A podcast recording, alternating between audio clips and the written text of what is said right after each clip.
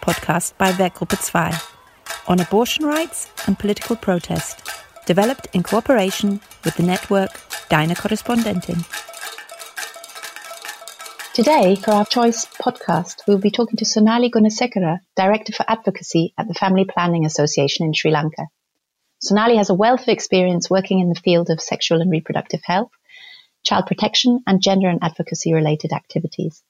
Previously, she worked at the Child Fund Sri Lanka, Oxfam GB Sri Lanka, the International Labour Organization, and Save the Children Sri Lanka, and is joining us from Colombo. Also with us in Mumbai is South Asia correspondent and author Natalie Mayroth from the network Deine Korrespondentin.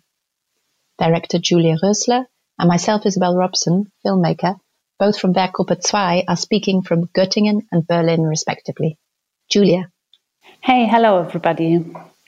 Yeah, I would like to start with a question uh, for Natalie. Could you please tell us a little bit, like something just fundamental about the current political situation in Sri Lanka?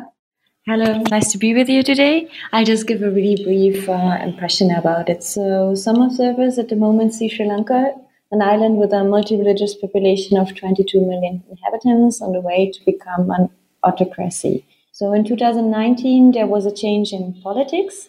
And since then, old heroes from the time of the Civil War in Sri Lanka came back in power. At this stage of time, the war was just ended 10 years prior to that. And more precisely, at the moment, the power is centered around one family, which provides the president and the prime minister.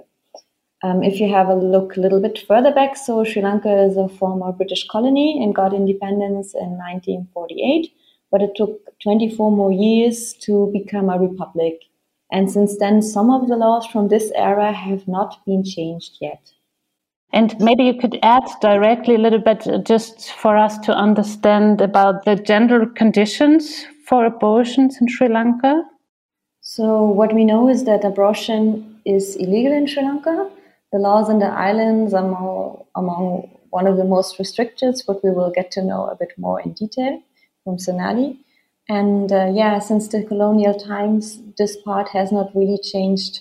Um, there have been attempts, but we will hear more about it. And according to estimations, um, hundreds of women take daily a risk with the illegal termination um, from unwanted pregnancies because there is a lack of access to professional assistance or lack of money, and uh, maybe also stigma and other factors which are playing a role.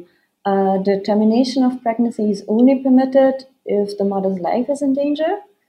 And um, there's another point which is a bit critical is also uh, if women um, have a miscarriage. So the woman is causing the miscarriage or she's accused to miscarry, have a miscarriage by force or a person who's helping her, then there are charges facing up to three years imprisonment and additional also a fine. Um, what we will get to know here later also, I mean, the possibilities, I mean, there are pills to terminate it.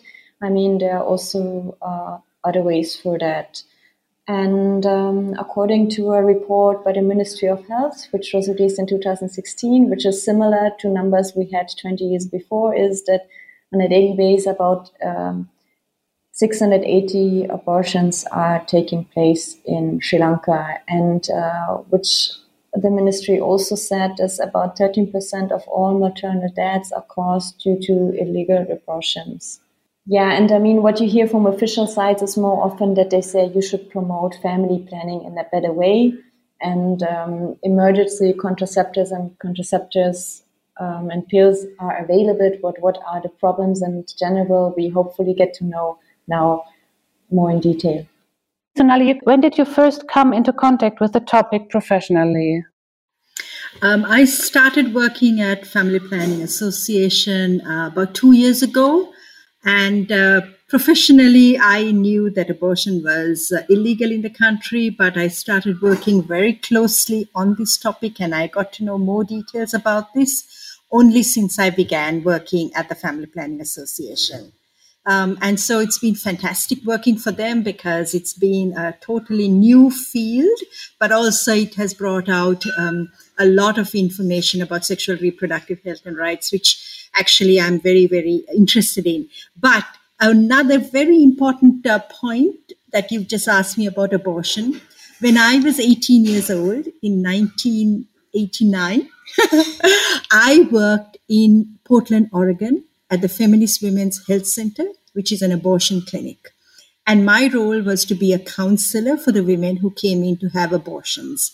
And I had a lot of first-hand experiences because not only did we sit with the women while they had their abortion, we also were sent to the bottom of the uh, clinic to deal with the right to lifers and stop them from entering the clinic to stop the abortions. So this goes back a long time since I was 18 years old, where I felt very strongly about this issue of abortion. And it's very interesting because now, as I am 58, 57, and I'm coming to the end of my career, I've gone back into abortion. So I thought that was a bit of an interesting thing uh, for you to know about my past. Yeah, that's really interesting. And uh, yeah, that's really fascinating that you had this experience so early in your life and now that you're working professionally in this field. Um, when I was doing my research, I saw that there have been certain attempts to change the laws. I mean, which is also needed. Um, was there kind of a turning point in the society that young women said, or your generation said, we need to change that? And is the younger generation also interested in? Um, it's very, very interesting that you asked this question because there has been no turning point in Sri Lanka where women have started to ask or make demands for the right over their bodies, including the right for abortion. Sri Lanka is a very, very conservative country with a strong male patriarchal system tradition and culture are held in very high self esteem by both the men and women. And in fact, it's often the women who are the gatekeepers of culture more than the men because of their homemaker role and their less, less exposure to the outside world. So um, there has been slow changes with this, with young people, but they are also belonging to families which have very strong values and deep-rooted cultures. So I would say that we are hoping for change in young people, but at the moment, we don't see a massive change in women standing up for their rights. Um, there is a small group of people who are now linked to the internet, social media, and they have started questioning women's rights, environmental rights. And we think this change will happen, but I think the changes are going to be very, very slow. So, though, though I feel that Sri Lanka has a long way to go with young people and women um, putting forward the right to change these laws. The abortion law changes have actually been spearheaded by the health sector, the doctors, and other professionals. And they have pushed to change this law very many times over the last numbers of years. And they feel very strongly that we have got to change this law from saving the life of a mother to allowing abortions in instances of fetal deformity, incest, and rape. However, this has not had much success because of religious leaders and parliamentarians not being very committed to this cause. And I also very strongly felt that I believe in a right of a woman for her choices, whatever her decision is, to have an abortion. But we are living in a very different country and if we can only push fetal deformities and rape, we may be able to add more women under these kind of topics if we at least move the law to make that change. And I think the politicians are good at listening to the medical side and they're not good at listening to rights perspective. So if anything is going to change about this law, we have to push these professionals in, in the front and have them pushing for this law because women's rights are not something this government understands. These governments are very male, patriarchal. We don't even have 12 women in parliament. You know, the numbers of women represented in all walks of life are very, very few. We only have 30% of women in the working in any field. And this is, if you look at the garment sector, women are the majority. In the uh, free trade zone and not, and in the uh, estate workers plucking tea, women are the backbone of that industry. In migrant workers going abroad, women are the backbone. Women are bringing in most income to this country. They are paid the least in all the work they do. And they are still only 30% of the population who are in the workforce. So I have no hope for actually women having a voice to make the changes but we are a very hierarchical society. and politicians will listen to the sector. So I think our only hope is pushing the medical sector forward to start making small changes to this abortion law. So you don't think more female politicians would not really help because you said these females or these women are also part of this society which has a has adopted a patriarchal thinking? I think uh, what I mean by uh, women in society having a patriarchal thinking are mostly the women who are often homemakers and living in villages. We have politicians who are quite vocal. However, they themselves belong to some of these religious groups. There are very strong Catholics in the parliament at the moment. There are very strong Buddhists in the parliament. And these are the women who are representing. And they are already fighting big battles for other issues. They will not come for abortion that is just way too much for them to deal with in a society that even can't get basic rights for women passed.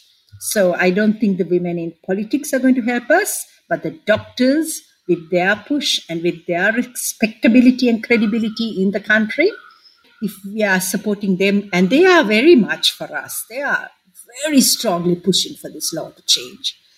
There may be some changes at some point you said they may be not open for this kind of law, but I mean, to, to, have the right about your body is a basic law. So it needs time that the mentality change also.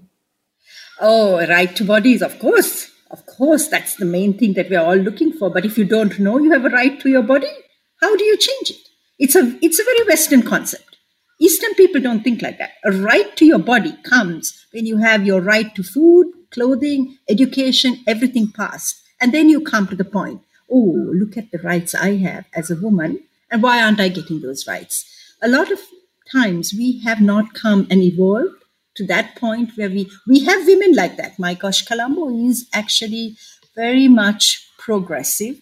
We have strong women. So I see a very strong movement of activists who are pushing for exactly a woman's right to choice and a woman's body. But in some ways, because they are so pro liberal and so pushy on trying to gain the right for a woman's right to choice, we may be losing the chance to change the law at all because we're not working together. The medical group is going in with fetal deformities, incest, rape. The very liberal women's rights feminist groups are saying, no, we will not accept fetal deformities, incest, rape. We want a right to choice. And so we are divided. We are not working together to fight an archaic law that needs changes somewhere. So I think um, it's a very interesting point that we have such diverse opinions in the country, but we have to look at the reality of where people are at the moment.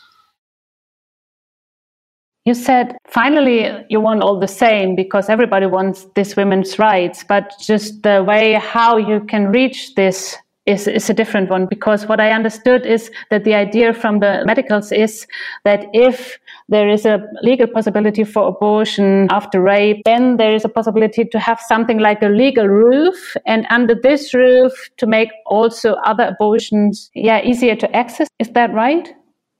Well, we would hope so, but but it's actually very very strict. I've seen the drafted laws and I've seen what they have put in there and even that didn't get passed. You need to have three psychiatric consultation uh, reports on rape. You need to see the police reports on rape. Um, on fetal deformities, you need to see uh, doctors' proof there was fetal deformities. However, we are opening small doors here.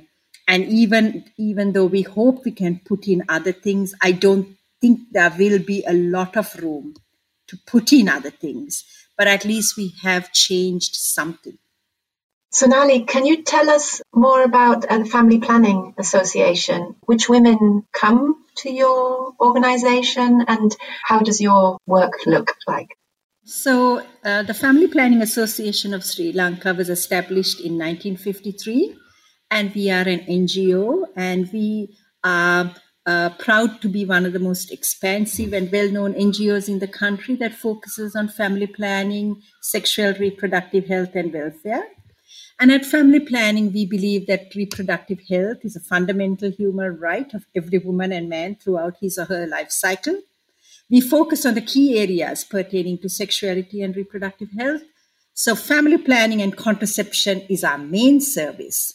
Safe motherhood, including components of unwanted pregnancy, sexual transmitted diseases, including HIV, AIDS, sexual reproductive health information and counseling for adolescents and youth, a promotion of mental health and provision of counseling, subfertility treatment and counseling. These are some of the services that Family Planning Association provides. Now, most women who come to our organizations are very disadvantaged women, and they are unable to seek services at the private clinics or hospitals because of charges. We charge a very nominal fee for our services. However, we have to remember that the government of Sri Lanka does provide free contraceptive and services at all MOH clinics in every district of the country. Family planning works very closely with the government, and often the same government doctors who work at the clinics support our clinics as well. Um, some women prefer to come to the family planning clinics because there is less stigma than going to visit a government clinic. Recently, um, Family Planning Association has provided services to the free trade zones. We are targeting garment sector workers, young women who don't have time to go to the government clinics. So our clinics are within their zones, free trade zones. So during their break times, their lunch times, they come into our clinics and get our services. Um, we also have clinics for LGBTIQ groups who need access to HIV testing, condoms, and lubricants. We have a special day that these groups of people could come to the clinic, and we have specialized doctors on STD HIV services to help these people. We are trying to reach out to the young people and adolescents, but in Sri Lanka, there is a stigma for young people using contraceptives, and this is a very difficult age group to reach. Um, so we reach them through conducting programs on comprehensive sexual education at schools and at vocational training centers. We also reach these young people through what we call youth camps. And we hold these youth camps once a month in different districts where we bring them in for two days. And we have very, very participatory exercises on abortion rights, on LGBTIQ rights, on respect, on, um, on methods of contraception, on um, uh, you, know, you know discussions on uh, things that they are very interested in to do with you know how a girl can talk to a boy, what kind of feeling should um, a boy have and respect a boy has if a girl says no. So we do these sort of really fun exercises with young people at youth camps. So you were talking about stigma that uh, government clinics are not preferred like that. So, how is it with the stigma about talking about it in general? So, is it also that widespread? I mean, do women talk about that? Do mothers talk with their daughters about these topics? Or you think it's a taboo? It's still very much a stigma. Are you talking about abortion of contraceptives? Mothers, you know, there is a huge generation difference between the young people and older people. I think a lot of young people learn about contraceptives through their friends. The schools don't teach it very well. In fact, the schools are really bad. They have a fantastic syllabus, but the teachers don't have the knowledge. They come from the same values as everybody else, so they're shy. And sometimes they tell the students, go home and read that chapter, or they don't even talk about that. So young people talk to each other. They go on the internet a lot. I think they learn a lot about it from uh, basically sites that sh- they shouldn't be going on. Um, so they don't have good information. They're getting, you know, wrong information because we are a culture that will not talk about these subjects. Abortion, nobody talks about. Whether it's young people, whether it's mothers, whether it's the government, it's a totally taboo subject. And even though contraception is talked about a lot and it's available freely, there are no no no um, uh, kind of restrictions in access to any contraception. It's at pharmacies. Um, Family Planning Association is running a social marketing program where we are supplying all pharmacies in the country with very very cheap products of condoms, um, pills, Postinor, which is the emergency contraceptive pill, and in fact, the emergency contraceptive pill has now overtaken the normal contraceptive pill in purchases in purchasing in the country. So it shows that a lot of people are having sex. Nobody talks about what it is. Young people everybody says that young people are not having sex and they should not have sex. But obviously, from the sales of Postinor, we know that this is now becoming one of the major, uh, you know, kind of products that we can earn money from because there is a big demand from the community for this. However, the issue of abortion is not like the issue of contraceptives. Contraceptives is seen as a right of a young person or woman or somebody who wants to walk into the pharmacy because it's legal. Abortion is seen as a community issue and a religious issue. So that is where you can't talk about it, you can't change it, and it's a taboo subject. And it doesn't matter which kind of community it is, because I mean, you have different communities, ethnic communities, religious communities in Sri Lanka. It doesn't make a difference. It doesn't make a difference. Basically, um, all communities are accessing the contraceptives in the pharmacies. Everybody's, you know, I mean, we have a very high contraceptive uh, prevalence rate, actually. It's about 69%, which means we have more than any other country in Asia people are using contraceptives. The government is really, really good. The Ministry of Health has got midwives who we call midwives are not your midwives. These midwives are women who go to every family and if they find out in a village that a young couple is getting married, they would, before the registration of the marriage, it is obliged that a young couple visit the midwife and she tells them all about contraceptives. She talks to them about what form of contraceptives they're going to use, when they want to start their family, how many children they want to have, when they want to have children, the spacing between families. So the Ministry of Health has done a fantastic job in reaching the married young people but there is this gap with the young people who are not married. Nobody reaches to them. And there is this group of women who are older who don't really go to midwives because they've already finished their families, they've had their kids. Now, this is the group that takes um, have gone for abortions. 650 abortions a day, and 90% of that are women who are married and who have finished their families and with women who are older. And this is the group that is not accessing contraceptives because they think, oh, we are older, we are not actually having much sex, we don't need to use pills often, we don't like the you know the after effects of taking um, estrogen and progesterone into our systems every day because we are not having sex all the time and this is where they get caught out when they get pregnant and they will get illegal abortions um, uh, through any kind of illegal clinics um, somehow they will find a way to have an abortion. And how do you reach out to them, or are you still working on a plan? So um, there has been um, uh, Sri Lanka has just joined FP 2020, which is the global, um, you know, kind of movement for family planning, and in it we have a commitment to uh, raise our contraceptive uh, rate from 69% um, to 74%. And in order to do this, we have to reach that unreachable group, the young, the youth, and the married group. And the divorced women you know in our country we think when you're single when you're divorced you won't have sex. We need to reach those people we need to reach the working women because the government clinics work from 9 to 5 and all working women work from 9 to 5 so they don't have access to contraceptives and we need to reach the urban women because the midwives are excellent in the village level. They go house to house, they go and make sure they know who's getting married and they know who, everybody in the village. But when it comes to the urban women, nobody knows where they are, what they're doing. So these are those five groups that you have to reach to raise your contraceptive prevalence from that 69% to 74%. And in order to do that, we are now working with uh, civil society groups and we are doing modern contraceptive TOT training with civil society activists. So they will go into the village and talk to the older women, and they will be able to pass the message. We are doing the youth camps as a part of our training. We are doing some work with religious leaders, um, and we are doing um, working women. Um, so we are having trainings outside of the working hours on informing them about contraceptives. And maybe you can tell us a little bit more about the illegal abortions Abortion is illegal in the country except to save the life of a mother. So if a mother is in danger, she can go to hospital and they will save her life. Post-abortion care is legal in Sri Lanka. If you have um, taken some form of abortion and it goes wrong, you're allowed to go to the hospital and get services, and it is legal. However, women don't know that because it's something that everybody thinks is illegal. So they don't go and get the services, though it's legal. Marie Stopes had clinics, but these were closed down by the government.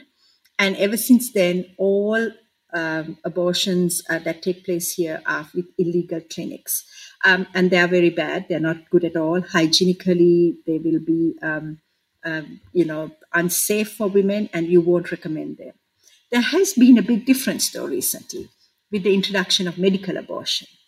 And even though medical pills, misoprostol and mifepristone, is illegal in Sri Lanka, it is imported for miscarriage, and that is not given to the pharmacies. Only the government has these pills. However, as all these illegal drugs go, we have them in our pharmacies. And these pharmacies will not sell it over the counter. They sell it to you at a very, very high cost. And you have to ask it in a different way. You don't openly go and ask pharmacies. But the grapevine is also very strong in Sri Lanka. And information goes from woman to woman. And so it's it's very interesting that the rate of abortions have come down tremendously ever since the medical abortion pill has been discovered. And this we know has happened because our maternal mortality rate has come down. And we are no longer very worried about abortions because the the, the access to medical abortion pills are there in this country. And we know that through the internet on Women on Web, women are reaching out. They have a Sinhala and Tamil portal. You can write to them and you can get it sent to your home. The issue, though, is you have to know whether the woman is less than 12 weeks. And it's difficult for women to know that information. It's also um, quite complicated to take the misoprostol. Mifepristone is not something you can buy in the pharmacy, but misoprostol you can. So women have to have a lot of education to be able to know how to take these pills. So we are worried about that, that there is so many pills now actually getting into the country and women are using it. And maybe that's why there is less of a talk of trying to change the law. Because if you can't change this law, you will do it somehow and the advent of these medical abortion pills have made such a big difference that women are thinking it's not worth fighting for the law to change. We will just do it ourselves. That makes sense. But nevertheless, as you said, it can lead to complications. Yeah. And I mean, you also said that there's a, probably a problem in the income of the women because if these pills are also sold to a high rate and you need to have certain kind of education, we will also exclude a larger part of women probably I mean, I think in Sri Lanka, you know, it's this is a very, very um, definitely. I can tell you, if you're rich, if you're at a certain uh, social class, you can get an abortion because you can talk to a private health service and they'll write it down as miscarriage. And because you have a lot of money, you go to a private hospital, and these things happen. But if you're poor, and you don't have money and you don't have knowledge, you have to go to the illegal clinics. And that's where your life is at risk. And you also often may not know about the medical abortion pill because it takes a lot of knowledge on the web and you know being able to get into that circuit of people who know where these services are at to reach those medical abortion pills. So we are still saying this is an issue for very poor women in the rural areas who have no access to knowledge and who have no internet. And this is still an issue where we have a big problem of unsafe abortions. Since you're mainly working in the field of family planning, I guess you don't face any resistance with your work because I mean, you try to prevent that these kind of cases are happening. Yes, we are also uh, seen as a very conservative organization because we began our work very linked to the government. And 1953, when the government wanted um, a family planning uh, service, they didn't provide it. So they worked with Family Planning Association to provide all the contraceptives to the country. And that was where we began our work. We began as the right hand arm of the government, the government giving other services and we giving the family planning and contraceptives. Later on, the government took over it and they were very, very good. They had the midwife system and they began a superb system. However, our work still linked very closely with the government, and therefore we still have that relationship where we are seen by every outside organization as an extension of the government. Family planning, some people think we are government. Some people think that we do the government's work. And the government also is part of our governing board. So they are in all our, um, you know, the way actions are done, our decision making, everything is made with doctors who come in from the government. But it's also our protection because we know now that we are safe. We can talk, but we are also very careful of how we talk. And abortion is, we come under the IPPF umbrella. We are very much, you know, for the values of a woman's right to choice. However, we also know the reality of where we live in, and we are able to balance this working very closely with the government, but also having values that actually extend to global values. Um, so we work in a way that we help women. If somebody comes to our clinics and asks us for an abortion, we do not have an abortion service. We do not give any abortion advice. We talk about our contraceptives. We talk about STDs. We talk about giving services to women. We talk about counseling. We talk about, uh, you know, uh, young women and uh, you know, teenage pregnancies, but abortion, we are very, very quiet when it is uh, something. So we haven't been attacked unlike Marie Stopes that got attacked a lot, and they had to close down their clinics. Uh, we have not been at the brunt of any of those attacks. I just wanted to ask about this current time of COVID and over the last year, particularly in the first lockdown. Have you got perhaps any particular case examples? How we imagine it was difficult for women seeking abortion to find help under curfew? Yeah, I think this COVID situation has really created a massive problem for abortion because even without the COVID situation, women had to have illegal access to clinics. And we know that during the COVID times, those clinics closed because they were illegal and they were scared. Um, so even actually accessing any form of abortion, we also could not access women on web because the way we got the pills into the country was through the DHL, and the, the postal service just didn't work. So no women were able to get abortion pills into the country either. Pharmacies were running at very low stocks. Um, so I think abortion pills must have been non-existent during the COVID period. We do not know how the repercussions as yet of what has been happening uh, during this period of the last year. I think research will be coming out later on how this has affected. We know that um, sexual gender based violence has increased rapidly during the lockdown period. And we also know that because of the sexual gender based violence, rape would have been a bigger issue within families. Uh, we also have a law in the country where they don't recognize rape within marriage.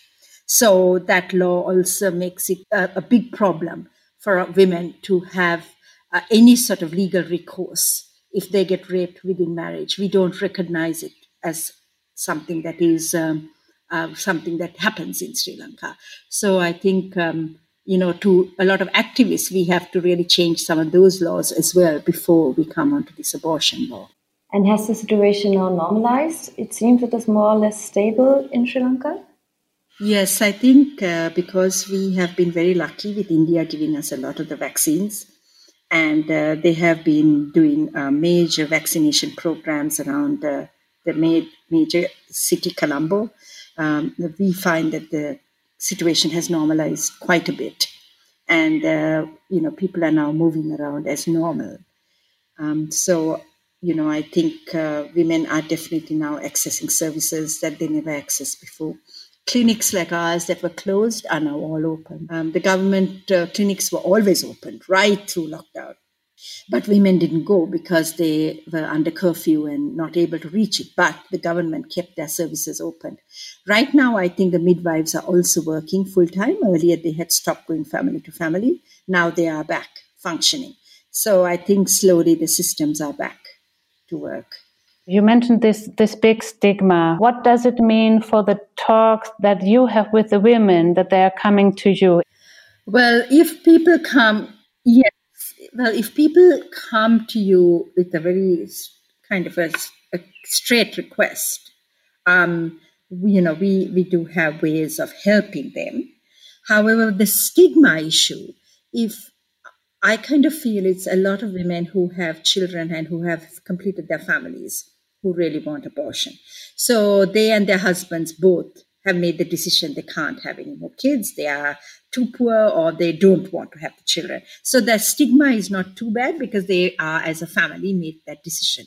And then they will somehow get an abortion. However, these women are not activists. They are not going to go out and fight for women's right to have an abortion, to change laws, because they are looking at their own family and being able to continue with their family in peace without having another child. Um, when it comes to this issue of stigma, we actually work with young people. And at youth camps, we have very, very interesting uh, sessions on abortion. And we have a session called Values Clarification, where we have young people in different groups and then they talk to each other. You know, pretend you are, you know, have a young woman and you are pregnant and then the other group will be asking them questions you know how do you feel and you know what are you going to do? And so we we help them to think through the issue of the whole abortion. And uh, you know we are kind of very much giving them the messages that we have to change these laws but we also have to somehow live within a culture. And it's very interesting because we are doing a research right now on attitudes and perceptions of abortion in Sri Lanka. We felt we are still, living, you know, kind of thinking that the old thinking is still there, but we're not sure. We don't know how young people think. We don't know if that thinking has changed. So we are now we just started a research. We are doing it with thousand uh, young people around the country, and questionnaires are going, quantitative questionnaires and focus group discussions on how they think about abortion. And I was part of a few focus group discussions with young people. But I was very, very interested that even though they were in their 20s, they said a woman should not have a right to choice. Um, if you want, eh, we, we think abortion should change. We think that we have to change the law. However, we should only do it for certain circumstances like rape or incest because we don't think that we want to have it open to everybody because then everybody will be promiscuous and go and have affairs. So you can see that even young people's values are determined by our cultural traditions. And being a loose woman or having different affairs or being able to sleep with different men, all these things are taboo here. And and they bring on those values. Young people still take on those values. So I can see that even though there is a group of young people saying we want to change laws, they're still very conservative, not openly changing laws with certain conditions.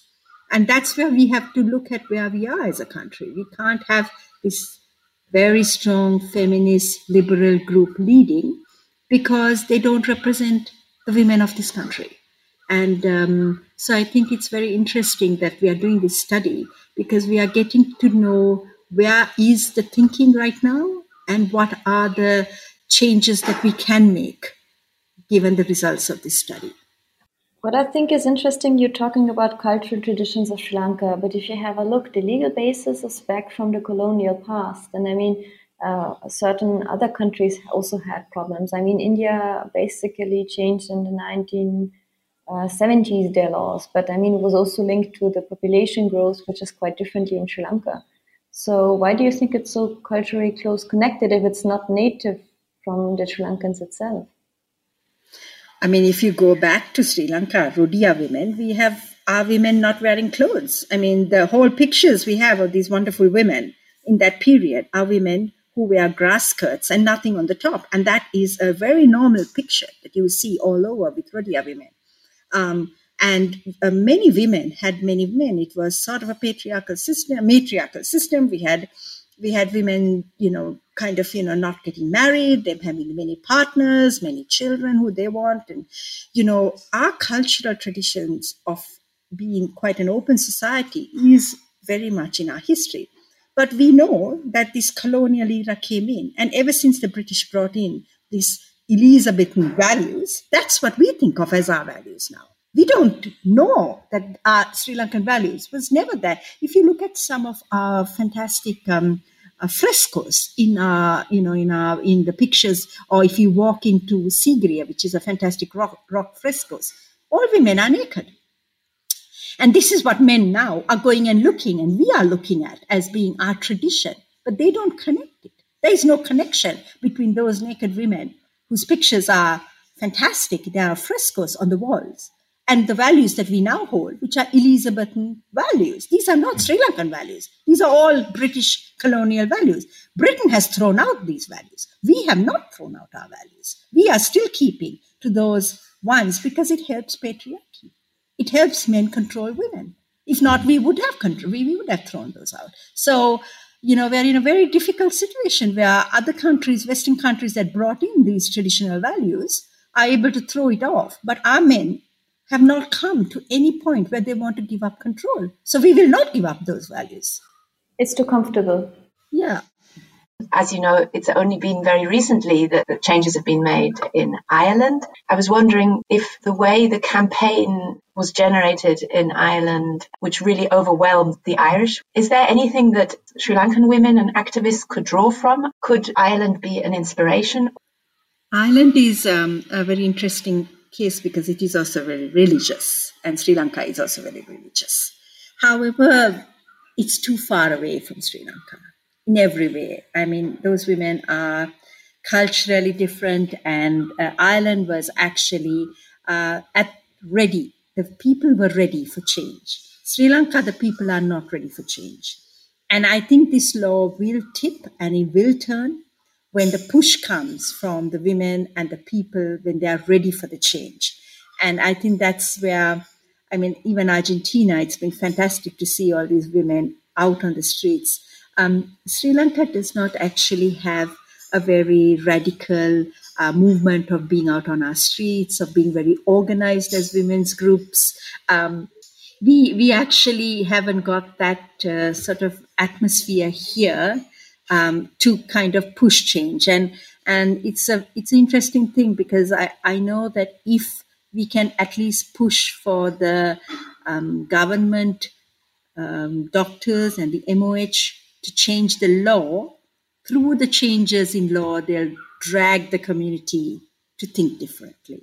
So there are different ways where advocacy can be done. One is to change the norms and attitudes of people where they will themselves advocate for change. And that is a very slow process. The other process is where you push the laws to make those laws change, and then you pull the community into thinking and believing that, okay, you've got change here in the law, therefore, you've got to change your thinking. And that's what's happened in Nepal. Nepal changed their laws. Abortion laws are legal, a woman's right to choice. But women are not going to have abortions yet. They're not doing it. They're still scared because they are still believing in that old system. However, because the law has changed, there will be an easier push for women at some point in the near future where they will be going for abortions. So I think for Sri Lanka too, we'll have to go with the maybe changes in the law to be able to push the whole thinking and opinions and attitudes and values to change because it'll take too long if you go with the other way of actually waiting until the attitudes and values change. I mean, the other thing is to just hope that misoprostol and mifepristone is going to be reaching as many women.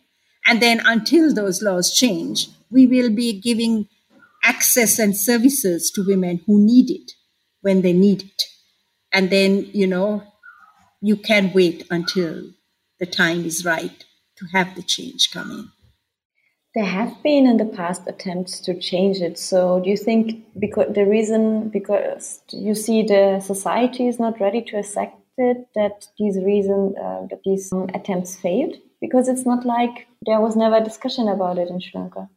Yeah, there has been discussions about it all the time. This has been something that has been, but have you seen who has been pushing the discussions? It's always the Ministry of Health. It's great. It's the doctors, it's the professionals.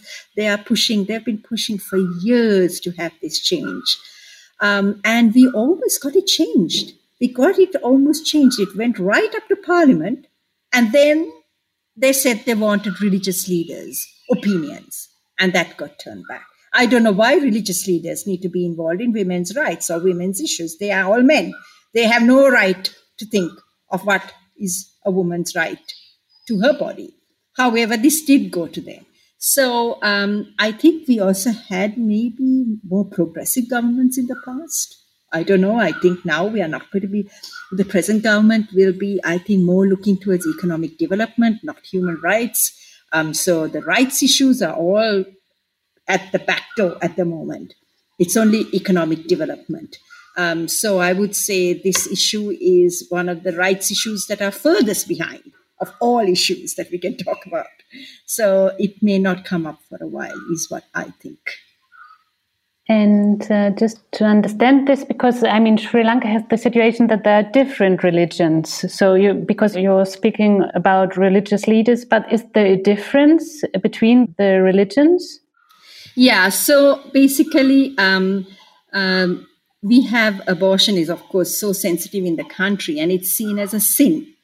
And uh, religious leaders um, are the ones who are the most um, vocal about this issue the Catholic Church very strongly opposes the provision of abortion services. And even though the Catholic constitutes uh, constitute less than one tenth of the country's population, uh, the community and its church holds a huge sway over abortion in the parliament and in the country, and especially when it comes to legal and policy decisions. When it comes to the other religious communities, such as the Buddhists, the Hindus, and Muslims, they are not as vocal about abortion. However, recently we have also found that with the present government, the Buddhist monks are becoming incredibly vocal, and their strength is being actually um, uh, making the front in all decisions related to government, whether it's economic development or even environmental destruction. And abortion is something that they had not been very vocal about, but we have the feeling from what they are saying that they would also oppose the abortion debate. The Hindus and the Muslims have not shown much resistance. And uh, we actually think that they wouldn't push uh, against this law coming in. Um, they've been quite, you know, progressive in their thinking. But the Catholics have been very, very vocal.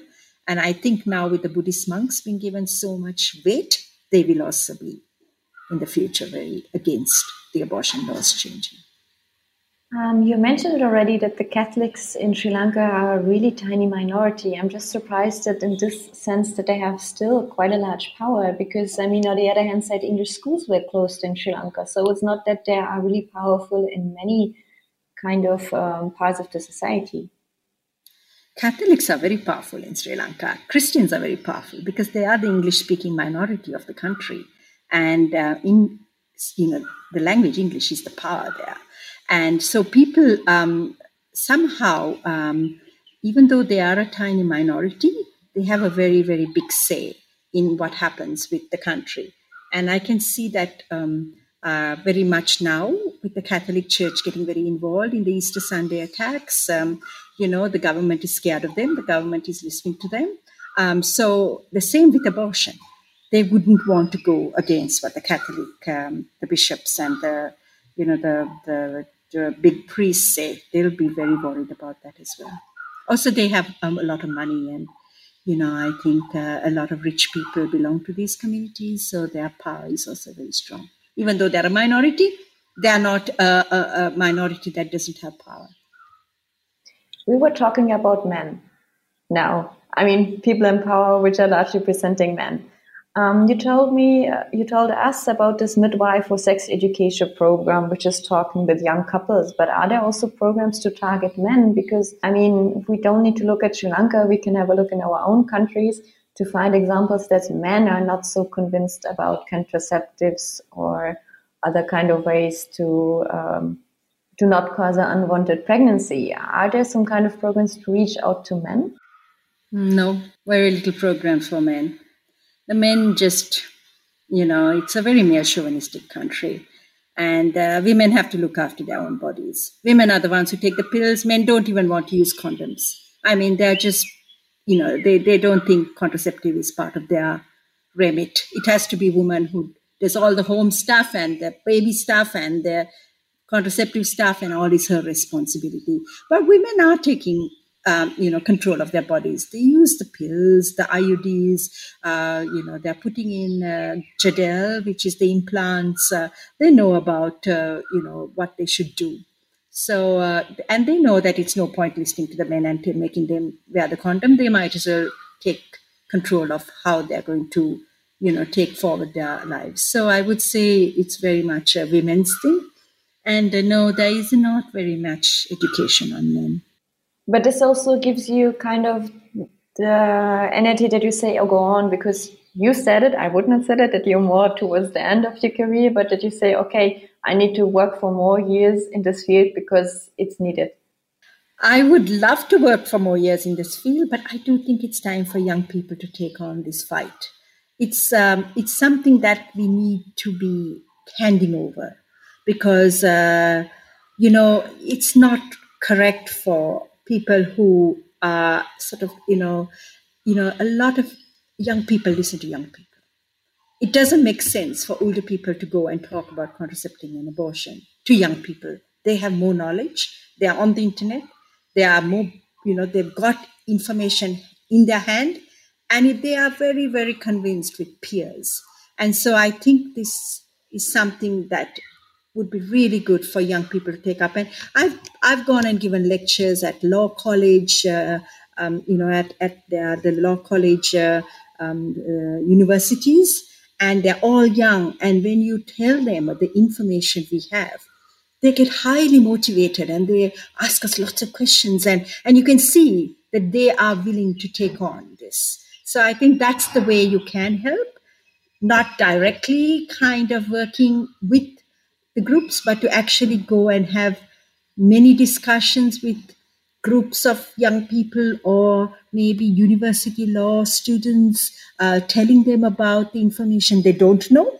Because once you give them information, they take on the fight. You don't have to do anything. But they don't have enough information. They don't know about these issues. They may come from privileged families where they haven't experienced these types of things. So they don't have to think very much about it. But then when you give them that information straight hand, they take it on and they said, Of course, this is a big issue. We don't like it. So I think that's the way you can work in the future. I wanted to ask a last question of if you allow yourself to think a little bit more utopian for a moment and to dream about a future situation for Sri Lanka, what would it be like? Uh, a utopian situation would be where we have a very strong movement of women who will fight for their rights, and that women's right to choice is something that we will be able to achieve. Uh, we would be able to actually be members in parliament. We will have a stronger workforce of women. You know, we will actually be represented very well in all segments of society. These are what we would want in the future as women of this country. I mean, what I was thinking about, I mean, it's kind of um, answered because, I mean, what are the options or how can the women benefit from it? I mean, maybe it will be also kind of an empowerment it's probably also upon the society to demand this. I mean, as you said, I mean, you can't just from outside try to push it. It also must, there also must be a movement from inside. And it'll have to be when the society is ready. I mean, it's like Nepal. It's going to take a long time for women to use the free abortion service. I was intrigued by imagining a young Sonali embarking on a maybe a first job in the States. Did you have role models or how did you overcome the stigma that was probably also surrounded in your upbringing? I think just going from the Sri Lanka to the US was the shock itself. And that's where the whole change has happened at age 18. And if we could get all our young people to do that, we would just immediately, the shock of being open in a society that's very, very much kind of uh, pushing for women's rights. It depends. I'm not talking about the US in general, but I'm saying in a university setup with the kind of um, exposure you get from being in a traditional culture. I just remember just being completely blown away. And that was where the change happened. Working in the abortion clinic was just an extension of that. But the real change happened in opening my mind into a world that was not anything that I had ever experienced before. Thank you, Sonali. Thank you so much. Thank you very much.